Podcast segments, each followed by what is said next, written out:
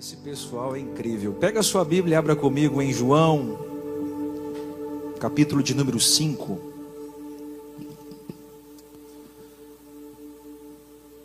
Hoje eu quero ministrar sobre o tema Por que a minha hora nunca chega?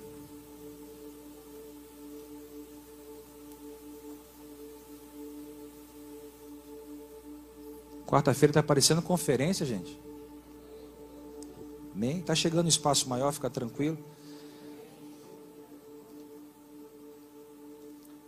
Porque a minha. Você já fez essa oração já? Você já perguntou para Deus por que, que a minha hora nunca chega? Alguém já fez essa oração? Ou só eu? Pensei que tinha um bicho aqui. Ó.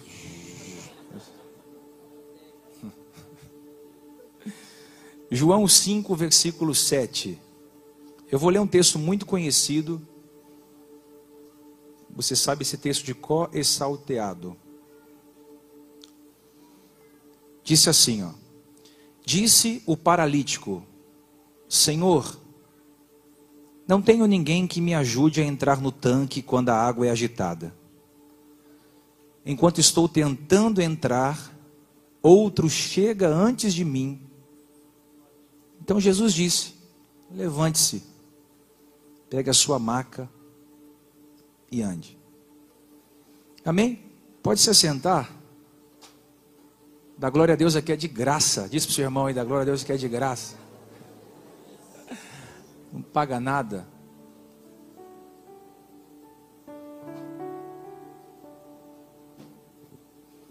Trocaram minha xícara aqui hoje, ó.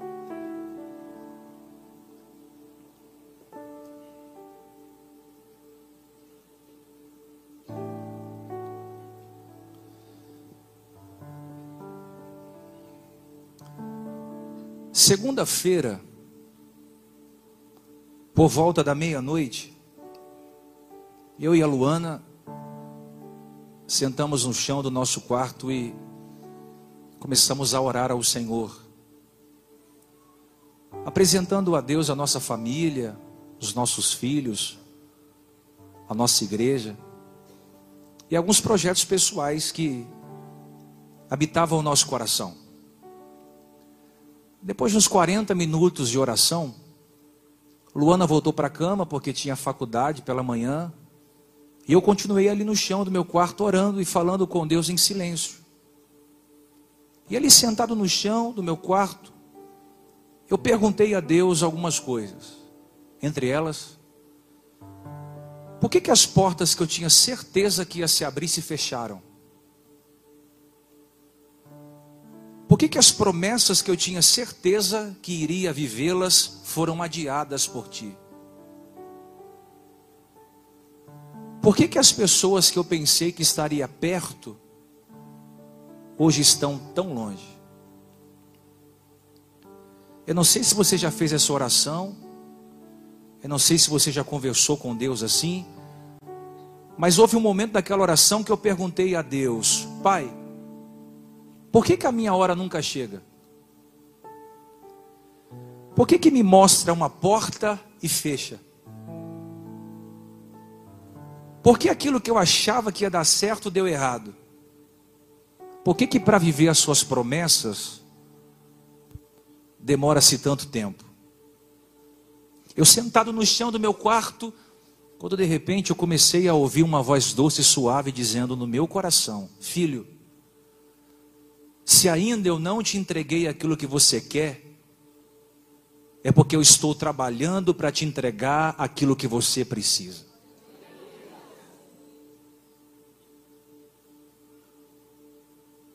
Eu não sei se você já fez essa oração, eu não sei se você já fez algumas perguntas para Deus, mas o meu relacionamento que eu tenho com Deus é um relacionamento de pai e filho, não é de Deus e servo apenas.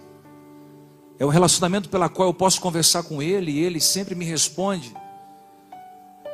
Eu não sei se você já orou assim, mas às vezes eu paro para pensar e, e vejo que na nossa vida tudo é mais difícil.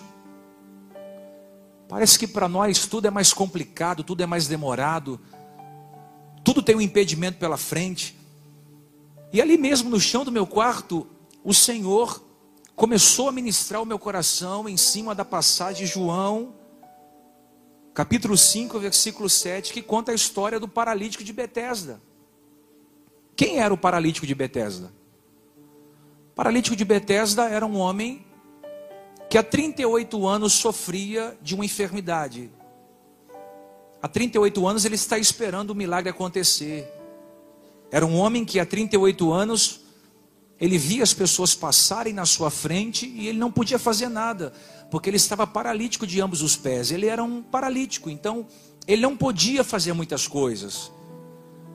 O paralítico de Betesda é um homem que estava impossibilitado de andar com as suas próprias pernas, de viver a sua própria vida. E se você ler esse texto aqui de forma superficial, você só vai conseguir enxergar a debilidade física que aquele paralítico tinha. Se nós passarmos os olhos superficialmente no capítulo 5, você vai perceber que havia um paralítico que estava há 38 anos esperando o seu milagre, mas essa é uma leitura superficial do texto. O que a gente não pode esquecer ao ler esse texto é que por detrás da enfermidade física existe a pior de todas as paralisias, que é a paralisia emocional. É, é aquela paralisia que nos derruba de dentro para fora. É aquela paralisia que nos rouba a esperança. E o próprio texto vai provar isso. Ele estava ali esperando o seu milagre há 38 anos. Quantos anos? Quantos anos? Se já é difícil esperar o milagre acontecer três anos, quanto mais esperar 38 anos para um milagre acontecer. Eu vou falar de mim. Eu não sei se eu teria condições emocionais para esperar no mesmo lugar 38 anos para um milagre acontecer. E quando eu comecei a ler esse texto, me veio ao coração um sentimento de que esse homem estava cansado de esperar. 38 anos cansa esperar? Sim ou não? Se você não gosta de esperar a fila do banco, se você não gosta de esperar a fila do supermercado, a fila para abastecer o seu carro, imagina você esperar 38 anos para ter a sua vida devolvida de volta. É muito tempo. E eu acho que esse homem estava cansado de esperar. Porque esperar por muito tempo nos aprisiona em um sentimento de decepção de frustração, de abandono. A própria Bíblia diz isso. Provérbios 13, versículo 12. Olha o que a Bíblia diz: A esperança demorada enfraquece o coração, mas o desejo chegado é árvore de vida. A esperança demorada, ou seja, quando você quer muito viver algo e esse algo que você quer viver demora, diz a Bíblia que adoece o coração. Quando você tem uma expectativa grande de que algo vai dar certo, de que chegou a sua vez, de que chegou a sua hora, de que você vai viver as promessas de Deus, mas essa promessa nunca chega, essa porta nunca abre, essas conexões nunca acontecem. O texto diz: adoece o coração, entristece o coração. Quando você espera demais, a tendência de esperar demais é ter o coração chateado, porque a gente não gosta de esperar. Ainda mais vivendo na sociedade do, dos ansiolíticos, dos barbitúrios. Ainda mais imerge nessa sociedade onde para cada dez, nove são ansiosos. Nós não gostamos de esperar. E não só gostamos de esperar, como ouvimos mensagens todos os cultos, em todas as igrejas, dizendo que Deus vai abrir a porta. Amém? Nós ouvimos mensagens agora no final do ano ainda, nós estamos a, a quase um mês de dezembro, pouco, pouco mais do que isso. A gente ouve mensagens quando está se aproximando o mês de dezembro, que diz o seguinte: esse ano não acabou. Até o dia 31 de dezembro, Deus vai mudar a sua vida. Antes que esse ano terminar, Deus vai mudar a tua história. E a gente recebe aquela palavra, mas às vezes a gente fica aguardando aquela palavra, chega dia 31, vira o ano e não acontece nada. E aí a gente vai dormir e acorda com aquele sentimento: Deus se esqueceu de mim. E eu estou pregando hoje para pessoas que estão esperando há anos talvez a conversão da, da esposa, talvez a conversão do marido. Eu estou pregando hoje para pessoas que estão há anos esperando um aumento salarial, um reconhecimento na empresa, um reconhecimento ministerial. Eu estou pregando para você hoje, que talvez está esperando há anos, alguém vir te pedir perdão, alguém vir te abraçar e reconhecer o erro. E a impressão que você tem é que o tempo passou e que Deus se esqueceu de você. E eu quero dizer para você: Deus não se esqueceu de você. Faz só o pé de Adriano. Deus não se esqueceu de você. Você pode dizer para alguém que está ao seu lado: Deus não se esqueceu de você. Tem gente aqui esperando as coisas acontecerem. E Deus te trouxe aqui nessa quarta-feira para dizer para você: eu não esqueci daquilo que eu te prometi. Pode até parecer que para você demora mais, pode até parecer que para você não vai chegar, mas Deus me habilita a dizer para você: vai acontecer as coisas no tempo de Deus. Eu quero dizer para você: Jesus sabe quanto tempo você está sofrendo. Tem gente aqui sofrendo há 10 anos, tem gente sofrendo há 15 anos. Tem gente sofrendo em casa, sofrendo na empresa, sofrendo é, na igreja. Tem gente passando por vendavais e tempestades. Mas Deus sabe de tudo. E não somente sabe de tudo, como Ele diz assim para você: ó, fica tranquilo. Porque se eu não te dei ainda o que você quer, eu estou preparando para te entregar o que você precisa. Sabe o que a Bíblia diz? Que Jesus estava subindo a Jerusalém para a festa dos judeus. Uns acham que essa festa era a festa dos Pentecostes, outros acham que essa festa era dos tabernáculos, mas diz o texto que Jesus subia. Eu vou começar a pregar agora.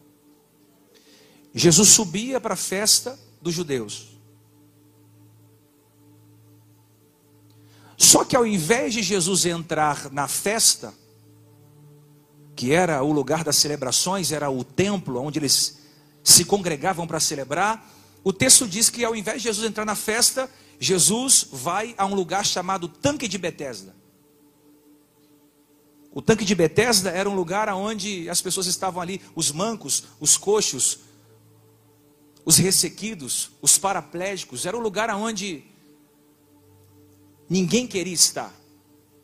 Jesus, ao invés de ir para a festa, ele vai para o tanque. Fazer o que no tanque? Aliviar a dor de quem está sofrendo. Ao invés de ir para a festa, ele vai para o tanque. Fazer o que no tanque?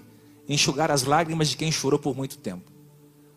O que, que ele vai fazer ali na, no tanque? Ele vai dar vida a pessoas que não tinham vida. E o texto diz que quando ele entra dentro do tanque de Betesda, ele, ele observa um homem. Foi o que eu estou narrando para vocês aqui ele olha esse homem e faz uma pergunta para ele. Olha o que Jesus pergunta para o paralítico de Betesda: Você quer ser curado?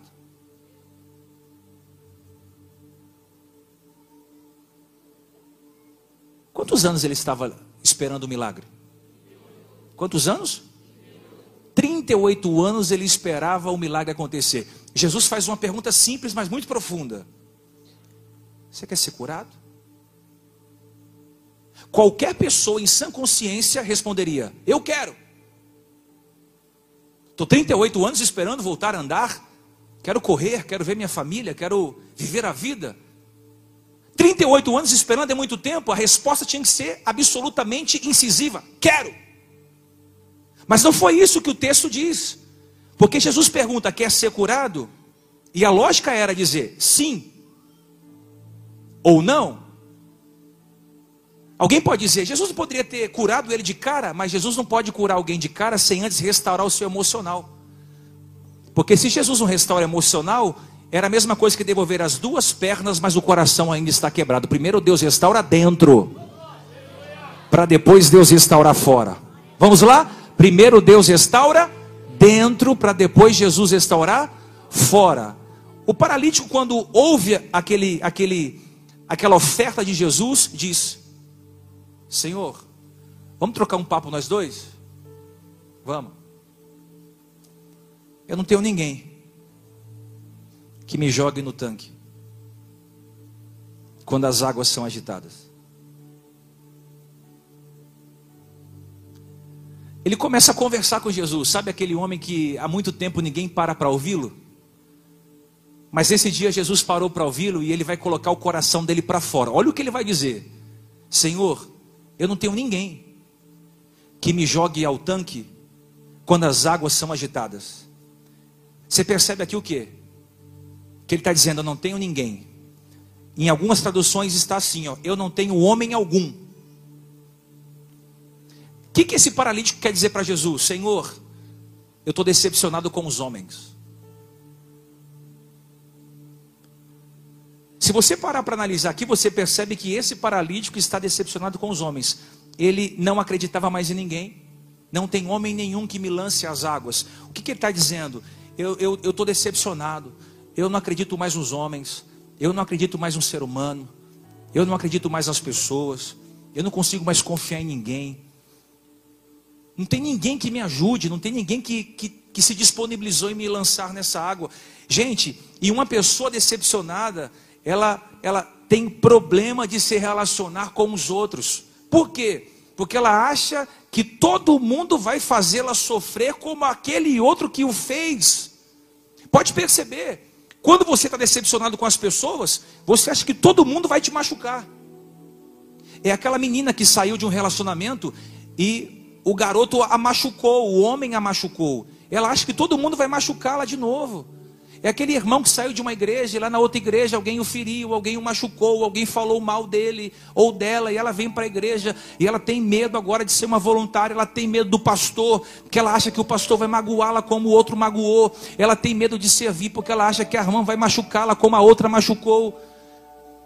Quando a gente está decepcionado com as pessoas, a gente acha que todo mundo é igual, é aquele amigo que feriu o outro amigo e acha que ninguém mais presta, porque aquele amigo o feriu. Tem gente que está assim decepcionado com a vida, que optou por não ter mais amigos. Ele está dizendo: Senhor, eu não tenho ninguém. Em outras traduções, eu não tenho homem algum, ou seja, eu estou decepcionado com os homens. Eu já não acredito mais em ninguém, ninguém presta para mim. E o problema de se decepcionar com os homens é que você habita no meio dos homens. Dá uma chacoalhada em que está do seu lado aí. Diz, irmão, você não mora no céu ainda. Diz para mim, você não mora no céu ainda. Você mora no meio de humanos. Humanos mentem, humanos traem, humanos ferem, humanos caluniam, humanos machucam, seres humanos passam a perna. E eu vou melhorar isso aqui. Quem vai te ferir é quem está do lado de você. Traição é produto de amigo, não é produto de inimigo. Se fosse assim, não doeria tanto. Ei, se está comigo, diga amém. Só que você está tá no mundo, e se você está no mundo, você vai ter que aprender a se relacionar com todo tipo de gente. Deus te trouxe aqui para dizer para você: fica tranquilo, não se decepcione com os homens, não se frustre com os homens. Não fique triste se alguém passou por você e arrancou um pedaço de você. Não fique sentido se alguém te passou a perna. Não fique sentido se alguém te apunhalou e viu você sangrando e não fez nada. Não fica sentido não, se alguém deixou você para trás e que seguiu a sua vida, faz parte da existência humana sofrer. Ele está dizendo: Eu não tenho ninguém que me lance nas águas, ou seja, eu não confio mais em ser humano nenhum. Tem alguém que já passou por esse pensamento, esse devaneio? Eu já passei por esse devaneio várias vezes. Eu pensei assim, cara, crente é tudo igual. Alguém já pensou assim? Alguém já pensou assim? Todo mundo é parente, é tudo igual amiga é tudo igual. Não, não, não, não, não é não. E eu amo Jesus porque Jesus está ali como um bom psicólogo. Jesus sabe que você tem problema nas, nas suas amizades. Jesus sabe que você está com problema na sua família. Tem gente que diz: Eu não tenho amigo na minha família. Meus amigos é do mundo, porque a minha família tem um bando de traíra, de traiçoeiro. Jesus sabe que você tem problema com a sua família. Jesus sabe que você tem problema lá na empresa e Jesus te trouxe aqui porque Ele vai curar essa decepção que habita no teu coração. Ele vai arrancar de uma vez por todas essa raiz de amargura que habita dentro do seu interior. Ele vai lançar por terra toda a semente de ressentimento. Você não vai virar o ano carregando gente morta dentro de você. Pega essa palavra. Você não vai virar o ano carregando defunto existencial dentro do seu coração. 2023 é o seu ano. 2023 é o ano de decolar, de voar, de crescer, de expandir, de progredir. Você não vai virar esse ano carregando gente morta. Se você pega, levanta sua mão, levanta, levanta, levanta. Isso. Nenhuma traição tem poder de deformar quem você é. Nenhuma ferida causada por um outro ser humano pode diminuir quem você é. Recebe essa palavra. Jesus vai resolver os seus problemas familiares. Jesus vai resolver os seus problemas sentimentais. Recebe essa palavra. Jesus vai resolver os seus problemas, as suas amizades.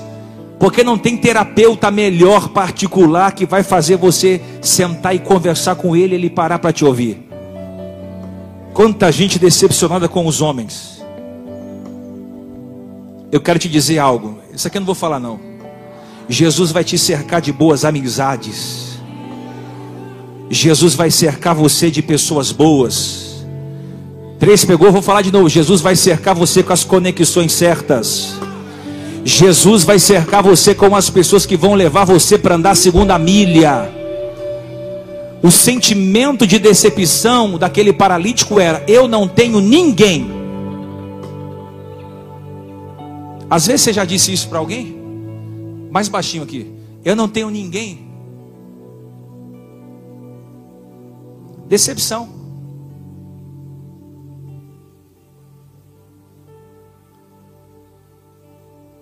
Ô bispo, por que, que Jesus não curou ele? Porque Jesus não podia curá-lo sem antes restaurá-lo o coração. Por isso que ele pergunta: Você quer ser curado?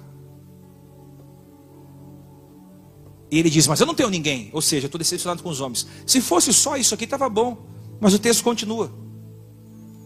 Esse paralítico não estava só decepcionado com os homens. Mas ele vai mostrar outra decepção. Ele vai dizer o seguinte: Senhor, além de não ter ninguém que me ajude a entrar no tanque quando as águas são agitadas, olha isso aqui. Primeiro ele fala que ele está decepcionado porque ele não tem ninguém. Mas olha o que, que ele diz: Eu não tenho ninguém que me ajude a entrar no tanque quando as águas são o quê? São o quê? Você que, é um pouco, você que conhece um pouco da Bíblia, você sabe quem agitava as águas? Quem agitava as águas? Espera aí. Então ele está mostrando aqui duas decepções. Primeiro, não tenho ninguém para me lançar. Quando as águas são, são, o que, que ele está dizendo? Além de eu estar decepcionado com os homens, eu também ando decepcionado com Deus. Por quê? Porque eu estou todo dia aqui, vendo os anjos agitarem as águas para os outros, mas para mim, ela nunca foi agitada. Deixa eu tentar fazer com que você entenda. Tem muita gente aqui cansado de ver as águas agitando na vida dos outros, mas nunca é agitada na sua vida.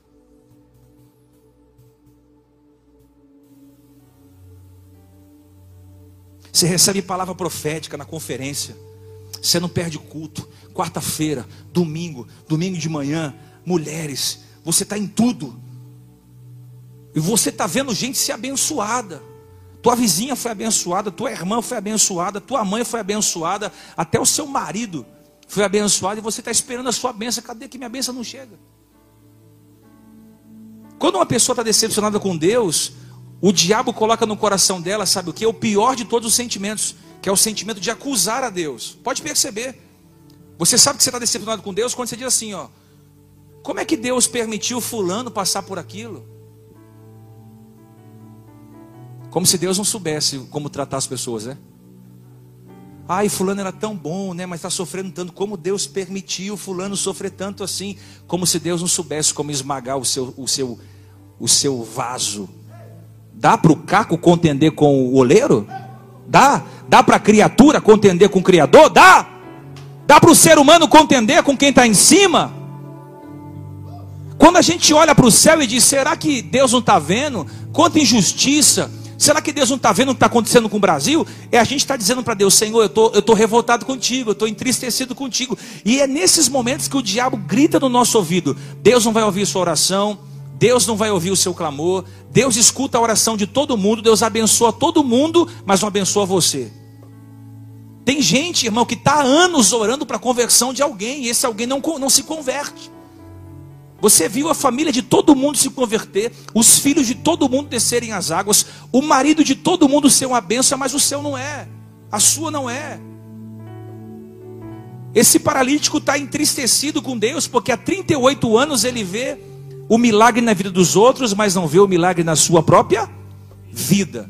Me lembra de, do Salmo 73, versículo 2, o Salmo de Asaf. Olha o que, que Asaf diz: Quase perdi a confiança em Deus quase perdi a confiança em Deus, porque fiquei com inveja dos ímpios. Você sabe o que Asaf está falando aqui? Deus, eu estou entristecido contigo. Por que Asaf? Porque eu estou quebrado e os, e os ímpios prosperando. Porque eu estou triste, os ímpios estão sorrindo. Eu estou tomando porrada de tudo quanto é lado. E o ímpio está vivendo no, tranquilo, em paz, sereno. Olha o que, que Asaf está dizendo, Deus. Eu estou triste contigo porque eu estou cheio de problema e parece que o ímpio não tem problema nenhum. Você já olhou assim para o lado? Às vezes você está num vento e o endemoniado está na bênção. Hã? Às vezes você está juntando moeda para pagar uma conta e tem alguém que está desviando dinheiro e está tirando uma onda. E a gente fica revoltado como Deus, eu sou dizimista, eu não saio da igreja, parece que a minha vida não anda, parece que para o outro é mais fácil do que para mim. E aí ele vai acrescentar no versículo 13: parece que não adiantou nada eu conservar os meus passos puros. O que, que ele está dizendo? Deus, não adiantou me santificar, não resolveu nada eu dizer não para o pecado. Antes eu ter me, me envolvido no erro, antes eu ter sujado as minhas mãos, por quê? Eu andei no seu caminho mas o ímpio prospera e eu não? O ímpio cresce eu não? O ímpio está bem eu não? Só que eu me apaixono por Deus, porque no versículo 17 do Salmo 73, Asaf diz: Essa revolta que eu tinha contra Deus parou quando eu entrei dentro do santuário.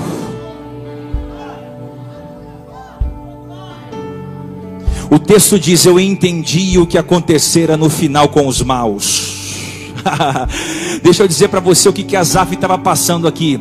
Ele diz assim: Eu estava revoltado com Deus porque eu vi o ímpio prosperando, o rico comendo bem, se vestindo bem, andando na minha frente, eu estava atrás. Mas quando eu entrei dentro do templo, eu vi o final dos ímpios. Você não entendeu, não?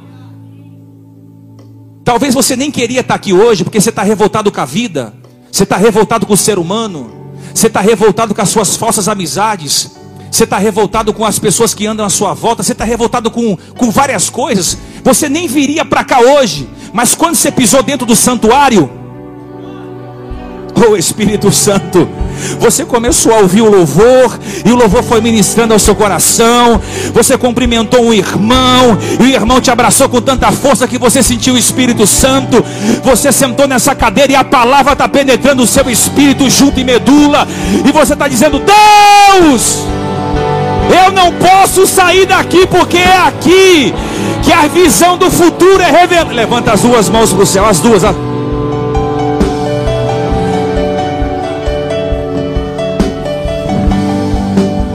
no santuário que a cortina é revelada. É no santuário que as promessas são estabelecidas. É no santuário que Deus mostra o futuro do ímpio e o futuro do justo. Malaquias diz outra vez: vereis a diferença entre quem serve e quem não serve. Deus está preparando o melhor para você, mesmo que você não veja, mesmo que você não consiga alcançar com seus olhos. Os caminhos do Senhor são mais altos e são melhores do que os seus.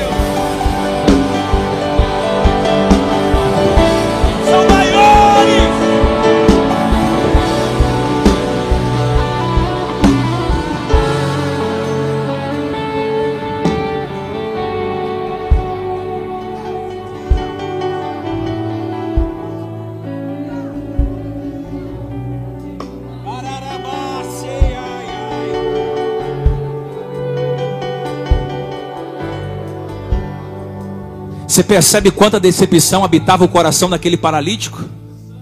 Jesus perguntou se ele queria ser curado. Era só ele dizer sim, acabou. Mas ele vai vomitar tudo aquilo que estava dentro dele para fora.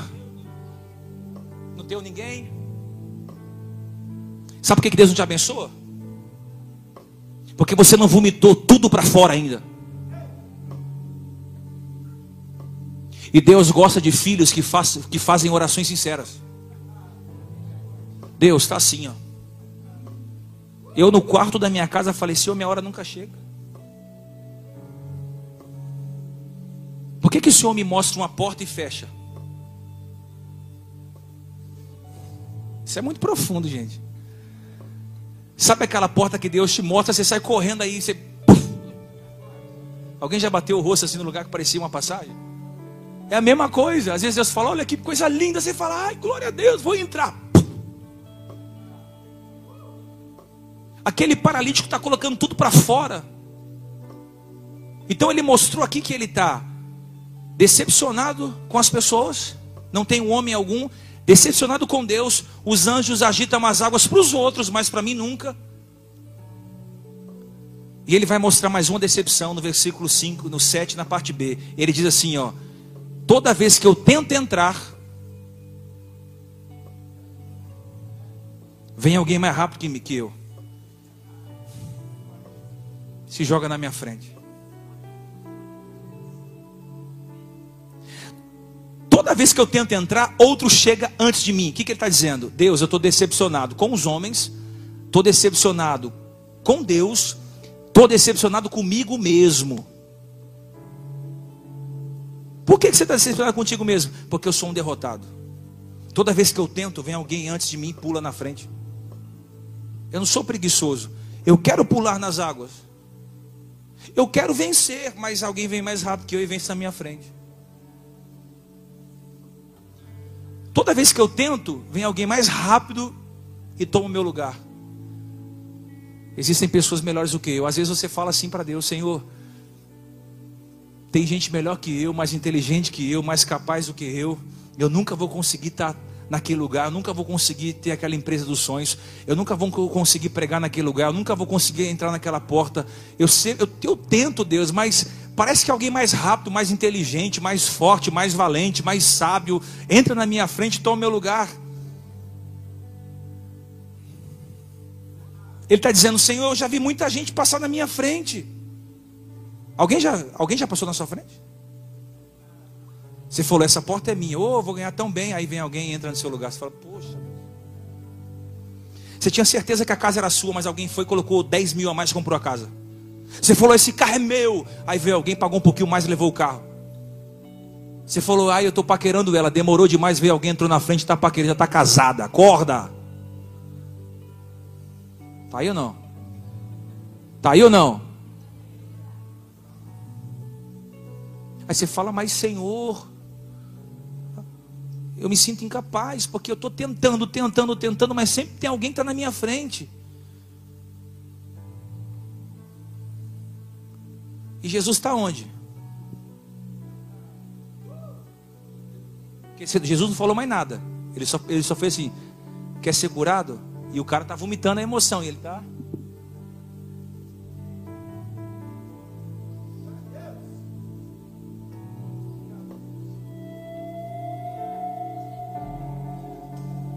Depois que ele colocou tudo para fora, tudo para fora, tudo para fora. Eu vou dizer para alguém aqui: uma conversa com Jesus muda tudo. Um desabafo com Jesus muda tudo. Quando ele colocou tudo para fora, ele se silencia, ele pensa que Jesus vai falar alguma coisa para ele. Jesus é mais profundo ainda e vai dizer uma coisa simples e profunda. Olha o que Jesus vai dizer para ele. Depois que Jesus ouviu ele um tempão, Jesus vai dizer no versículo 8: Já falou tudo que você ia falar? É? Decepcionado com os homens, comigo, consigo. Acabou a decepção?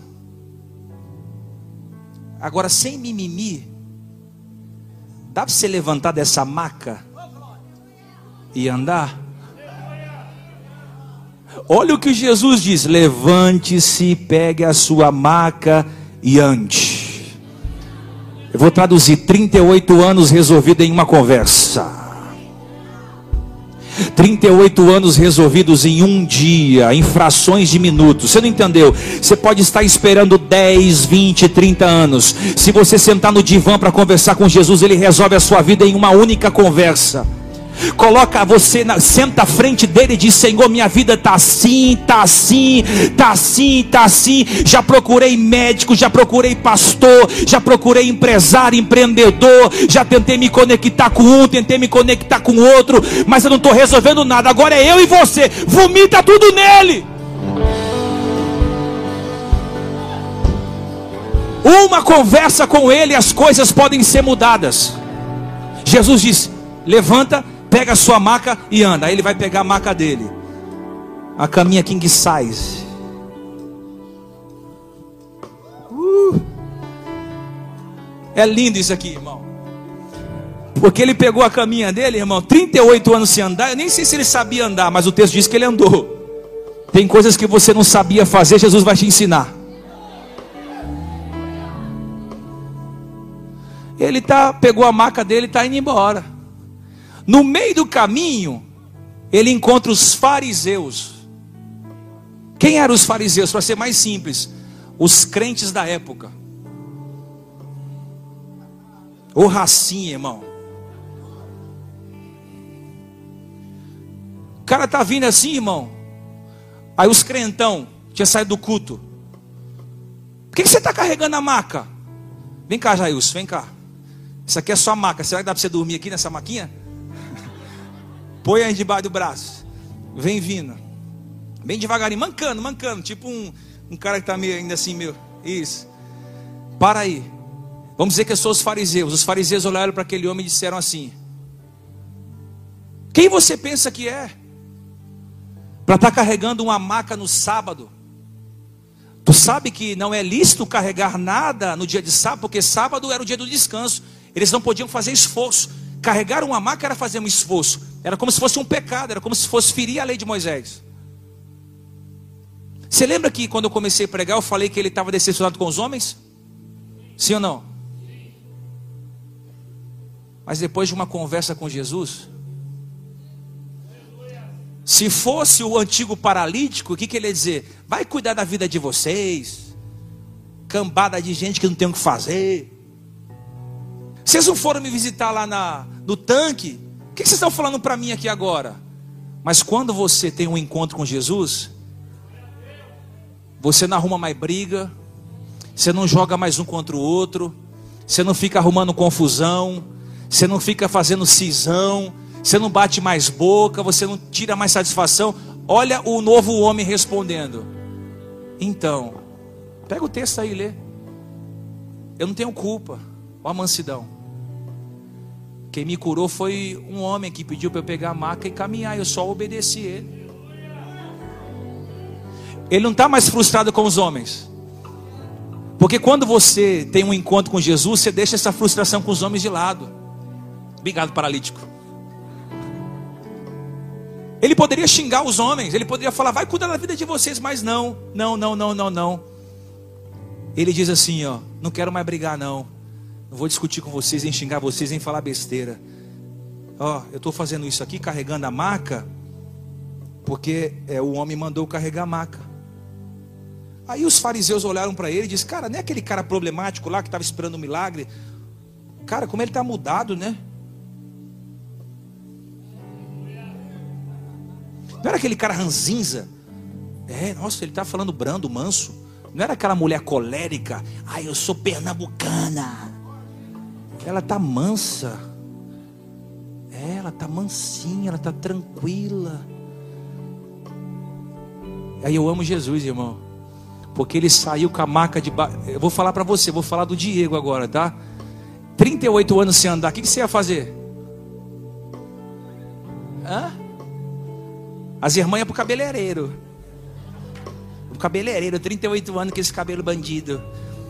Outros iam para academia. Ai, vou treinar.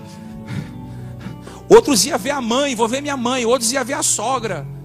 Outros iam, sei lá, outros iam para um shopping. Sabe onde esse homem foi? Para o templo. Para onde? Para onde ele foi? Para onde ele foi? Eu só quero lembrar que o versículo 1 do capítulo 5 diz que Jesus estava indo para uma festa. Amém? Ele estava indo para uma festa e essa festa era a festa dos judeus. Mas ao invés de ir para a festa, ele foi para o tanque. Restaura o homem e volta para a festa. O que, que eu quero dizer com isso? A sua história não vai terminar no tanque. Isso é profético, você tem que pegar no espírito.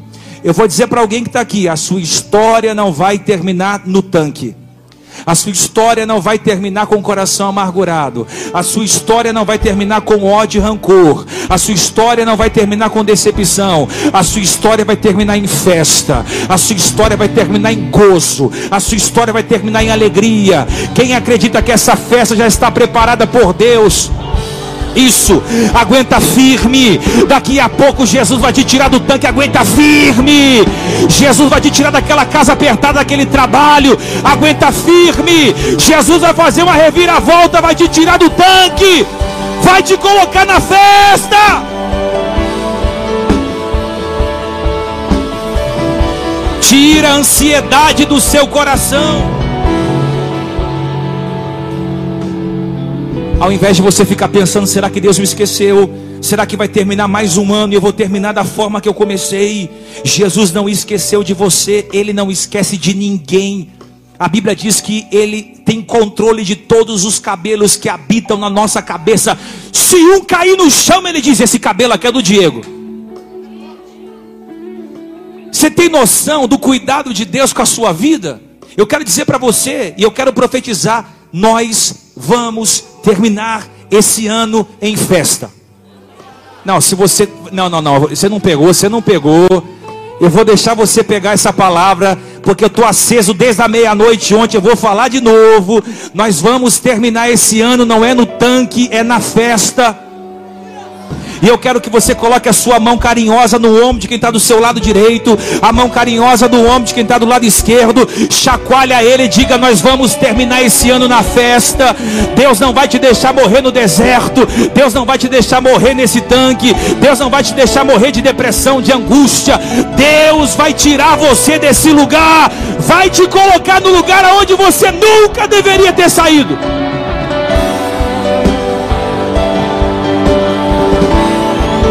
Você pode dar um pulo dessa cadeira? Vamos!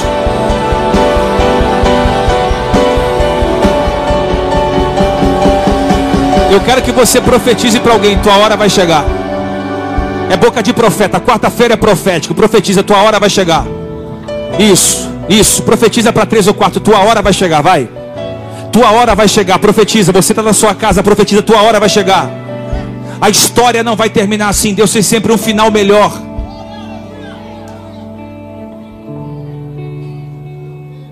Eu comecei dizendo assim: por que, que a minha hora não, nunca chega? E eu quero terminar dizendo: vai chegar.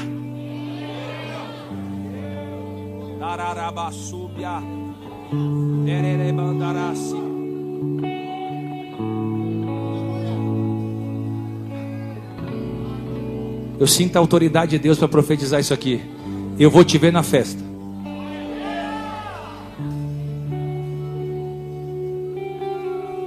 Um pegou lá no fundo. Outro pegou ali no meio. Outro levantou a mão lá atrás. Aqui. Outro aqui, ó. Outro pegou lá atrás, ó. Tô vendo mão levantadas ali no canto. Eu vou te ver na festa. Pastor Diego, eu vou te ver na festa. David, eu vou te ver na festa. Se a banda entender, nós nos veremos na festa. Eu vou te ver na festa, Adriano. Vamos ver. Eu vou. Ai, ai, ai, ai, ai, ai, ai. Ei, o Espírito Santo está indo até você hoje. Está tirando para fora essa amargura, essa tristeza, essa decepção. Está tirando para fora esse rancor. Está tirando. Eh, o Espírito Santo está falando: diga para minha igreja que eu estou devolvendo o pá de pernas. Muitos vão voltar a andar sozinhos. Muitos vão voltar a caminhar sozinhos. Diga para minha igreja: muitos vão voltar a fazer o que eles sempre sonharam em fazer. Eu vou firmar teus pés em uma rocha inabalável, diz o Senhor dos Exércitos. Aquilo que não estava dando certo vai começar a dar. A porta que estava fechada vai começar a abrir. O Espírito Santo, o lugar que nós estávamos e ali era lugar de sofrimento e solidão. Deus vai nos tirar dali, vai nos colocar em lugar de gozo e alegria. Eu vou te ver na festa. Profetiza para três ou quatro. Eu vou te ver na festa. Eu vou te ver na festa. Vai. Eu vou te ver na festa. Vai. Vai. Lá em cima. Eu vou te ver na festa. Oh!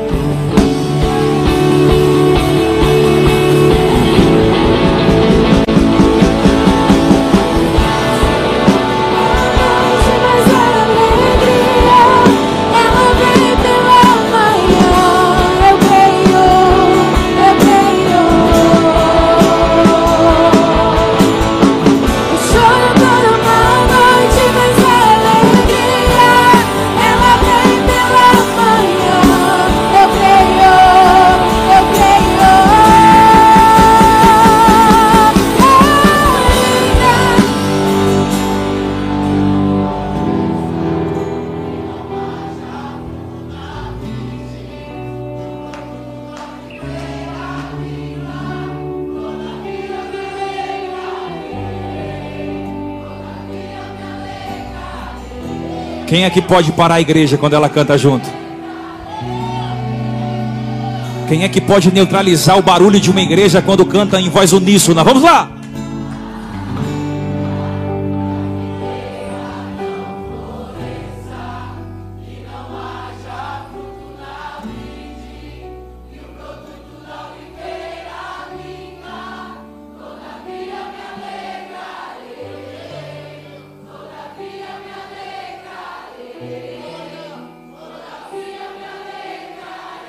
Você vai sair do seu lugar.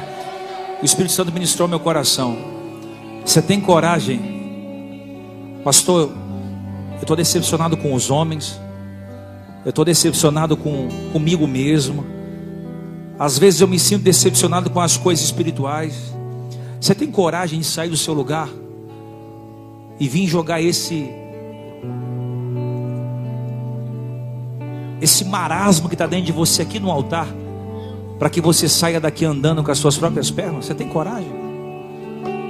Pastor, estou decepcionado. Fui traído, fui ferido, me arrebentaram. Não tenho ninguém, eu estou sozinho nesse mundo. Isso.